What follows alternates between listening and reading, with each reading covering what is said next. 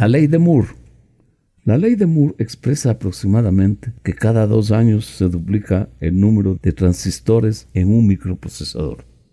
A pesar de que esta ley originalmente fue formulada para establecer la duplicación que se realizaría cada año, posteriormente Moore redefinió su ley y amplió el periodo a dos años.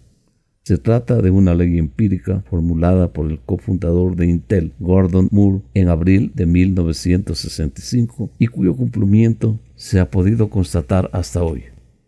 En 1965, Gordon Moore afirmó que el número de transistores por unidad de superficie en circuitos integrados se duplicaría cada año y que la tendencia continuaría durante las siguientes dos décadas. Más tarde, en 1975, modificó su propia ley al corroborar que el ritmo bajaría y que la capacidad de integración no se duplicaría cada 12, sino cada 24 meses aproximadamente.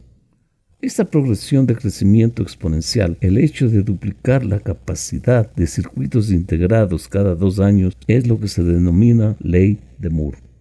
Sin embargo, en 2007 el propio Moore determinó una fecha de caducidad. Mi ley dejará de cumplirse dentro de 10 o 15 años, no obstante que una nueva tecnología vendrá a suplir la actual. La consecuencia directa de la ley de Moore es que los precios bajan al mismo tiempo que las prestaciones suben. La computadora que hoy vale 3 mil dólares costará la mitad el año siguiente y estará obsoleta después de dos años.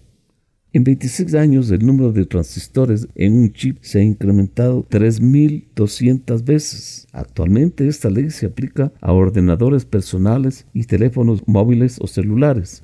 Sin embargo, cuando se formuló no existían microprocesadores inventados en 1971. Los ordenadores personales se popularizaron en los años 80 y la telefonía celular apenas estaba en una fase de experimentación.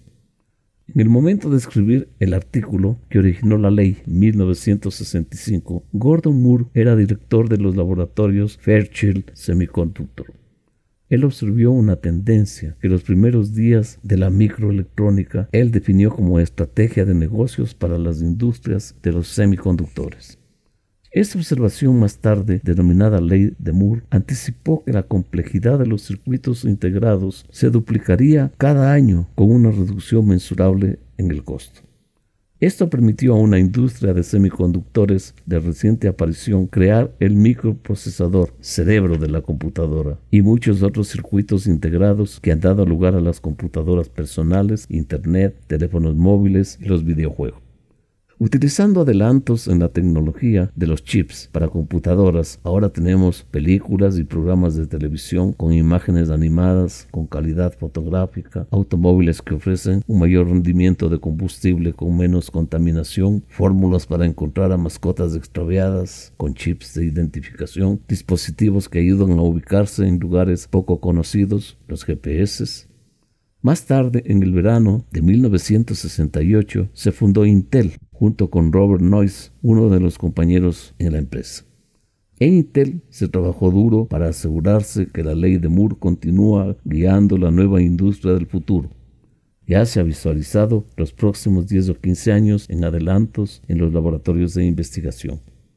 Se anticipa no solo avances continuos en los sectores tradicionales de la computación, sino que también vemos un futuro en el que la tecnología de los semiconductores revolucionará la industria de la atención sanitaria, la forma en que educamos a nuestros hijos, la manera como nos protegemos nosotros mismos y al ambiente, el manejo de la vida cotidiana en un mundo más complejo.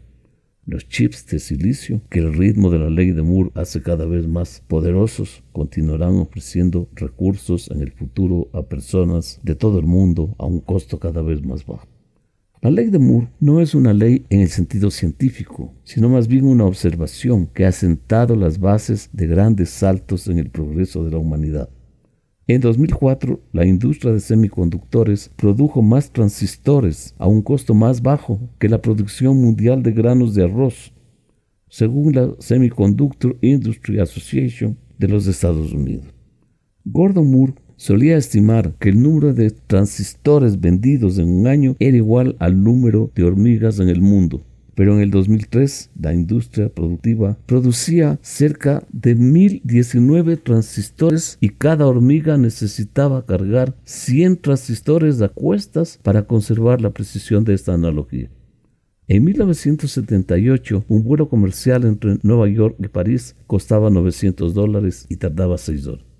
Si los mismos principios de la ley de Moore utilizaban la industria de los semiconductores se hubiera aplicado a la industria de la aviación comercial, hoy un vuelo costaría cerca de un centavo de dólar y habría tardado menos de un segundo en realizarse.